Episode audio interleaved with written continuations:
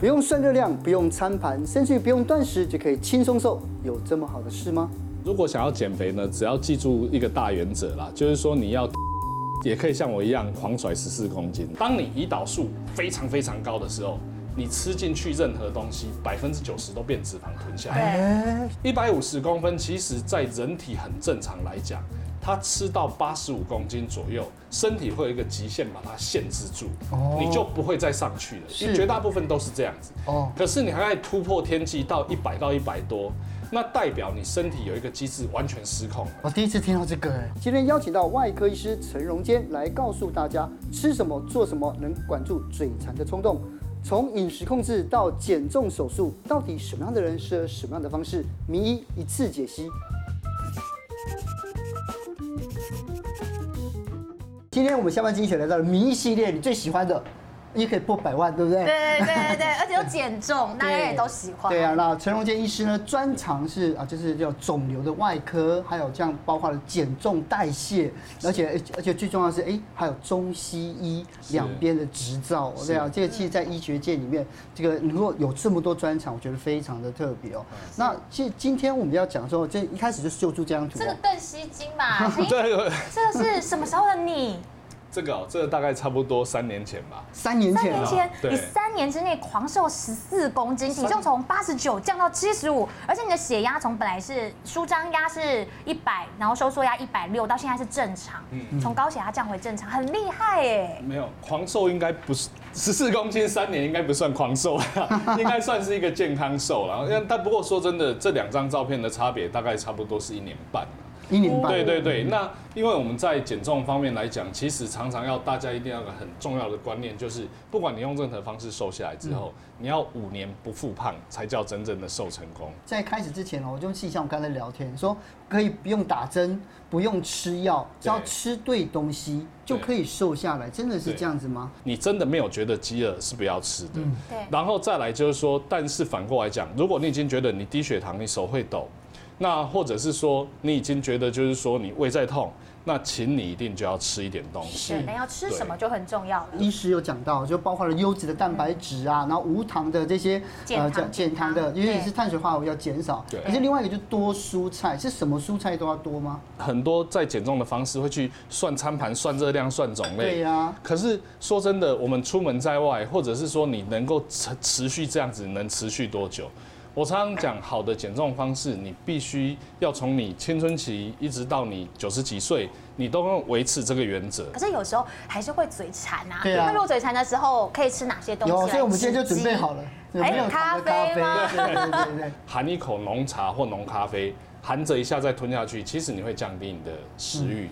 但是反过来讲，我现在很想吃东西，有点嘴馋，可是我又很怕我喝咖啡。我喝浓茶，我胃会不舒服，有的人会有这种状况。那你可能就抓一呃大概十颗以内的坚果，稍微咀嚼一下吞下去。因为它有油脂，油脂油脂有对，然后吃下去之后它又有蛋白质，所以你就会比较不会像说，哎，我嘴馋的时候去抓一把糖果饼干会越抓越多。那医生有没有什么样的方法？就是说到底要怎么样去有效的去消除那个内脏脂肪，而且啊就不要掉肌肉？哎，第一个像现在国际研究就是你真的要把碳水化合物比例降低，要降多少？原本你是每餐都会吃一碗饭的，而你有开始有脂肪肝了。你可能要先从半碗饭试试看，然后过三个月后再做超音波。是，好，那看看肝脏超音波。那再来就是说。长肌肉其实唯一最好的方式就是运动。运动，我每天会做大概十五到二十分钟的运动。嗯哼。那我做的是浮力挺身跟深蹲，是，就是核心的这部分。嗯。所有的肌肉也是一样。当你做浮力挺身，我虽然只做三下五下，但是身体知道我需要用。嗯。他每天它就会去长那边长一点点。可是蛋白质的话，我记得就是说，好像有些人是不能吃，这样吃这么高蛋白，对不对？对，肾脏机能不好的，像我刚才讲的某些呃，就是说一天只吃一餐这个方式。他在某些糖尿病患者或者内分泌的疾病的一个患者，就要参酌医师跟营养师给他专业的一个方向，那会有一点不太一样，就不能说自己说我想要加什么乳清蛋白就自己加，不可以这样子。这个这个会不行哦，这个肾脏会出很多问题。哦，对对对对，嗯。嗯。不过陈医师就是，其实刚刚您一直有提到减糖很重要嘛，但是我身边有一些朋友啊，他是很刻意在减糖哦，都完全没有摄取任何碳水化合物，也一圈很多。对，就是大家都不吃那些淀粉类的东西，结果还反而变胖。胖哎、嗯，所以我很好奇减重的时候为什么会出现这种减糖，结果体重不不降反升？所有的东西减，但是不是零。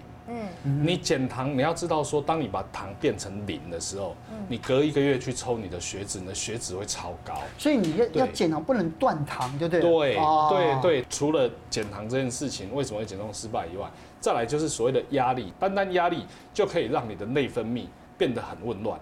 好，那内分泌紊乱的时候，就我刚才提到的所谓的胰岛抗性。嗯你要知道说，有的人他的真正的所谓的病态性肥胖，比如说好了，一个一百五十公分的人，比如说一百公斤，哦，一百五十公分，其实在人体很正常来讲，他吃到八十五公斤左右，身体会有一个极限把它限制住，哦你就不会再上去了。是因为绝大部分都是这样子。哦，可是你还可以突破天际到一百到一百多，那代表你身体有一个机制完全失控了。对，那其实胰岛抗性就是其中一项我。第一次听到这个，哎，对哦体重有天花板哦，对，本来正常人一定有。像哲金说真的，你很正常过生活，你再怎么吃，大概就是到那里而已。七十五就是一个一个天，七十五其实就是一个天花板。这样呃，对，说说真的，你再怎么样酗酒，怎么样，你最多以你的身高大概到九十已经是顶天了。可是你要知道，我有很多像你这种身高病人，他可以到一百二、一百三，甚至到一百五。那那个就是它已经完全完全生病。那我们现在讲到所谓胰岛抗性为什么这么重要？这种想法就是说，胰岛素是将军，细胞是小兵。胰岛素分泌出来，叫这些小兵说：“哎、你要控制血糖，你要控制血糖哦。但是呢，这个胰岛素这个将军下令的时候，这个细胞他说：“大家摆烂我没听到，我没听到。所以胰岛素就要分泌的很高，叫很大声，叫的非常非常大声。然后这个细胞才知道啊，好了好了，我我来降血糖。嗯，那这样会变成什么结果？你体内的胰岛素会超高，对哦，这叫胰岛抗性。那胰岛素超高会变成怎么样？原本我们吃任何食物，热量、营养素进去，该变肌肉的变肌肉，该变脂肪的变脂肪，该变什么神经的变神经，吼，该修复的修复。当你胰岛素非常非常高的时候，你吃进去任何东西，百分之九十都变脂肪囤下来。哎，是哦。嗯，对。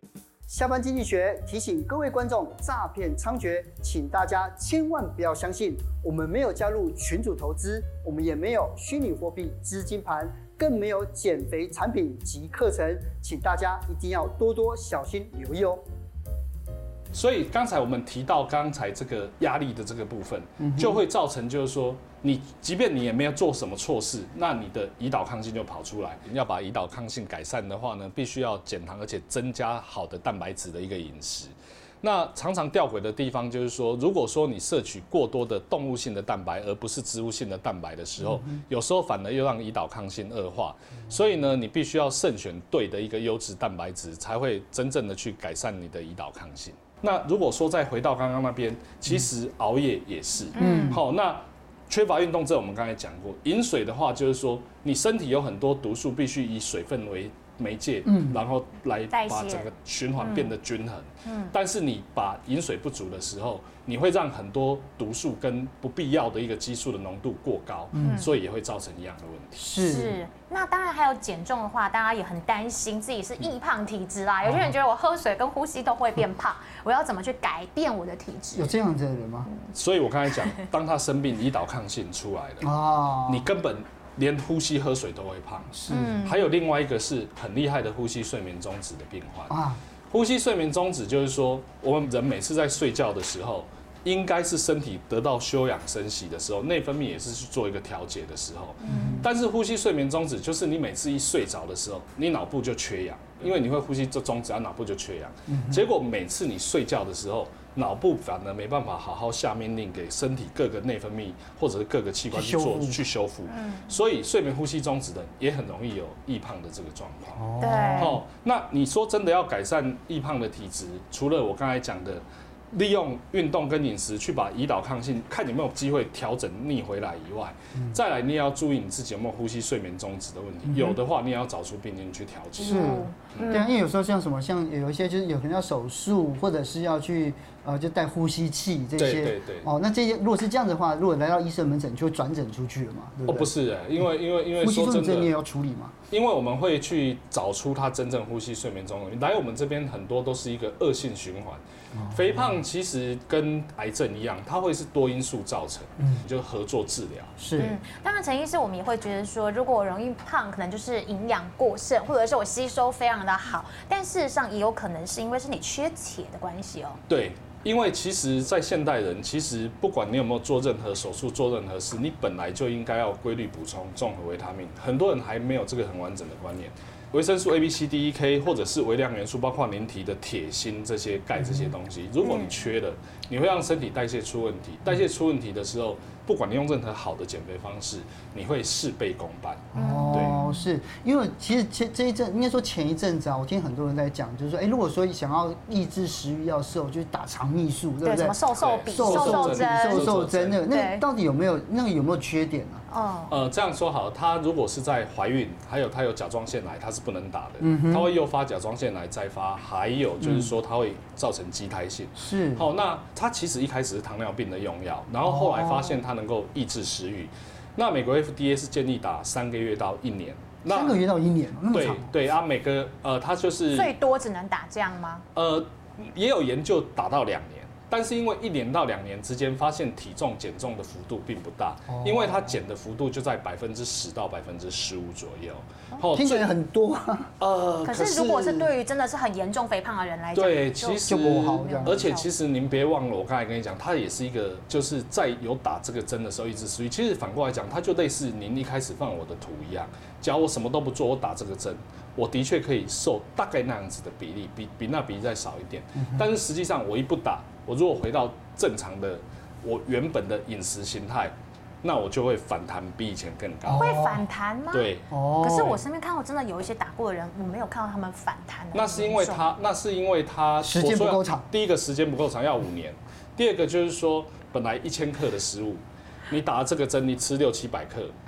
那你一定要学会，等你不打这个针，你不要再吃回一千克。如果他有遵循这个行为模式，那当然他就不会有。你要跟你朋友讲啦，真的，对，真的非常多人在打哎。但是医生，如果像你刚刚所说的嘛，打针可能你只能收十到二十 percent。如果真的是有很急迫的减重需求，甚至他需要幅度更大的人，是不是就只能做手术了？终极的手法。第一个就是所谓的胃水球，胃水球它某种程度虽然算是一个手术，但是它就是你睡着之后。然后呢，用胃镜帮你放一颗球进去，塞住你的胃，占住你的空间，就让你不那么爱吃东西。那可是这个球呢，因为这个球的表面会受胃酸的腐蚀，所以一般半年到一年，这个球会破掉。破掉的碎片，破掉的碎片会去塞到十二指肠或远端的肠子。所以一般都会建议半年到一年就要拿出来再换一颗。或者是怎样，但是它瘦的比例也是百分之十到百分之十五。对，对，那所以它会变成就是说，对于一个体重不是那么高的人，甚至它这个的效果跟现在很实行的胃内打肉毒啊，或者是说在胃镜下的胃缩小，它的效果差不多。是，嘿，大概都是这样。就是刚刚医生讲到说，不能打肠泌素的就可以用这种方法，对不对？对，是可以用这个方法。用这种方法就暂时抑制一下那个食欲。哎，但是是任何人想要减重到门诊都说我想要做都可以做吗？还是要有一个指标？评断他现在的确是有严重的肥胖问题，你们才可能会帮他做手术。呃，第一种就是真的很厉害的病态性肥胖。对。第二种类型是，比如说比我跟我现在差不多体重，甚至比我还瘦，但是有糖尿病，那他胰脏还还机能还很好，借由手术的方式可以治疗糖尿病，好跟高血脂。最后一个是，有的人他真的对自己的体态或者是他的职业上。有非常非常严格的需求，任何手术、任何治疗，它有它客观的需求。是，对。所以刚刚讲到胃水球嘛，对，那胃胃球胃胃水有没有什么缺点？你说什么胃很重掉下去，肚肚肚什么肚肚？呃，对，它第一个它就是有容易吐。哦，容易吐会容易吐，他吃东西会非常非常容易吐，而且胃胃有时候会有一个异物感。异物感，对对。但是反过来讲，如果说你是一个很不乖的病人，你实际上时间久了，你还是会去把胃撑大。所以这个效果为什么只到百分之十到百分之十五？那胃这个也就十到十五。对啊，那胃缩小呢？大部分的人都去做胃缩小术。它有几个很大的缺陷。呃，也不能说这样，但是条件适合的病人还是可以的哈。第一个，它就是说日子久了，它会造成胃食道逆流。哦或者是原本你有轻度胃食道逆流，你开完这个刀你会变中度或重度，然后从哪里缩小？为什么它就是把胃，它就是把胃切百分之七十掉，好，就胃切百分之七十掉对，那就是把胃切掉。那然后再来，它呃，根据文献，它会造成便秘，然后再来它会造成有呃复胖的问题，好这样还会复胖哦，会复胖，因为它就是把胃变小。而且胃有弹性，它会不会又又撑大？撑大。对啊，所以所以它会中间会有很吊诡的地方，我们会希望把胃做的很小很紧，但是当你把胃做的很小很紧的时候，实际上来讲，呃，它会增加术后立即的并发症。我们有些病以前其他医疗院所曾经发生，就在这边刚开完不久，胃就直接破掉了，因为因为撑得很紧嘛，撑得很小太小。紧了这样。，对，那反过来讲，你又开的松一点的时候，日子久了又像衣服可以被撑松一样。不管你找再有经验的团队，我刚才讲的胃食道逆流，还有便秘的问题，都会很有机会会发生而。且很容易变成癌症，对不对？哦，不会不会那不会。胃胃食道逆流不是常常在侵蚀的话，有时候会就是说像食道这一方面可能会受呃伤。，应该是说还没变成癌症的时候，很多人就因为睡觉会被酸水呛醒，哦，他症状就已经很不舒服。这个不可逆，就切就切了。对，切了就切了。那你怎么补回去？你告诉我。但是万一一旦发生这些问题，其实我就说，毕竟我们还是有经验，我们还是有办法去把它解决哦，但听起来还有风险呢，那。胃绕道是胃绕道的话呢，目前来讲的话，就是呃把肚子里面当积木排来排去，反而没有切任何东西走，它就是把胃分成大小两边，拉一段肠子上去接，就这样就结束了。哦对，但是反而来讲，有时候我们跟病人开玩笑说，哪一天你后悔了，他还可以拆开装。对啊，我的想法也是。对对，像我刚才讲的，包括胃食道逆流，包括便秘的问题，它都比较没这些问题。然后再来就是说，因为它有改变吸收，它哦对，因为它让你本来食物吃下去，原本是经过七公尺的小肠来吸收，我故意看你的原始的状况，我来经过不同的绕道，所以你就会降低你的吸收率。最后一个最重要的就是说，刚才我有提过，我们有第二类的病人是糖尿病来开刀。当初为什么开刀可以治疗糖尿病？就是因为有一群胃癌的病人，他开完刀之后，哎，术前有糖尿病，后来跟着好，大家觉得好奇怪。后来医学家跟科学家发发现，就是说，当你的食物吃下去，不要经过十二指肠，你会改变你后端肠泌素的功能。哎，然后呢，会让胰脏的功能重整，所以可以治疗糖尿病。所以刚刚为什么说胃缩小这一个部分，它对糖尿病的效果没有那么好？因为你食物吃下去，胃再小，你还是过十二指肠。嗯哼，但是胃要到，你食物下去之后，你就 pass 过去，你就没有到十二指肠。啊，如果直接切掉十二指肠可以吗？如果直接切到十二指肠，因为它是一个我们很多包括胆汁跟胰液出口的地方，哦，所以它会影响的层面会太大，这个手术会变得太复杂太大。哦这个就叫我们常常在讲的胰脏癌的手术 （Whipple 手术）。哦所以不需要为了减重搞到自己像开一个胰脏癌这样子。对对对。那医生如果听你这样讲，胃绕道都没有其他的副副作用，以前的胃绕道有很多很多的问题，就是到底要绕多长，绕几公分，绕太少，瘦的不够好。以前医生都说一定要有效，绕太多就造成营养不良。嗯，所以如果绕完之后，你并没有很乖的去遵循我们给你的饮食建议，偏颇的很久，你就会造成营养不良、营养失衡的问是题。刚才没有跟大家提的就是说，这几个手术不是一个剖腹的手术。原则上，胃缩小跟胃绕道我在开，大部分是开三到四个原子笔的小洞，像这种笔这样肚子三到四个小洞，是我们就把这个手术做完了。但是有的人他毕竟不是完全符合健保给付。我举一个例子，健保给付的年龄是二十岁到六十五岁。对，那我我再跟大家提一个比较有趣的案例，一个十一岁的弟弟，他来我这边的时候，他已经是大概一百二十公斤，十一岁的时候，十一岁就一百二十公斤，滴滴哦。可是一个很大的重点是他的鸟鸟看不到，他的鸟鸟看不到。好，大家都知道，男生的生殖器在发育的时间大概到十四，最多到十六岁。你说他健保给付要二十岁，你说等到他二十岁再来开刀，来不及了。他的鸟鸟永远不会有了。当你身体脂肪过多的时候，它会雌激素过多，让它没办法发讯号让它长出来。啊，对，就会其实在，呃青少年期的肥胖很严重，就是会让女生变男生，男生变女生，哎就是会让他性向会出问真题。的哦，所以对。男生青少年的时候一定要瘦。不能胖哎，是。这样子听完就很关心，那什么样的人会符合健保资格呢？OK，符合健保资格呢，在台湾的健保就是你原始的 BMI 大于三十七点五，BMI 大于三三十七点五，这是第一个，或者是 BMI 大于三十二点五，但是有呃糖尿病、高血压或呼吸睡眠中止，哦，这是。第一个第一个要件。第二个，你必须要有半年相关的减重证明，也就是说，不是一来就开刀，你是要经过一一段运动饮食控制了，哎，真的半年都没有用了，好啊，你必须要有门诊或者是一些健身单位的一个佐证，那当然也没有用，然后再接受身心科的评估，不可以有这种所谓暴食症这些问题，哦，大概它有几个这些规范来让。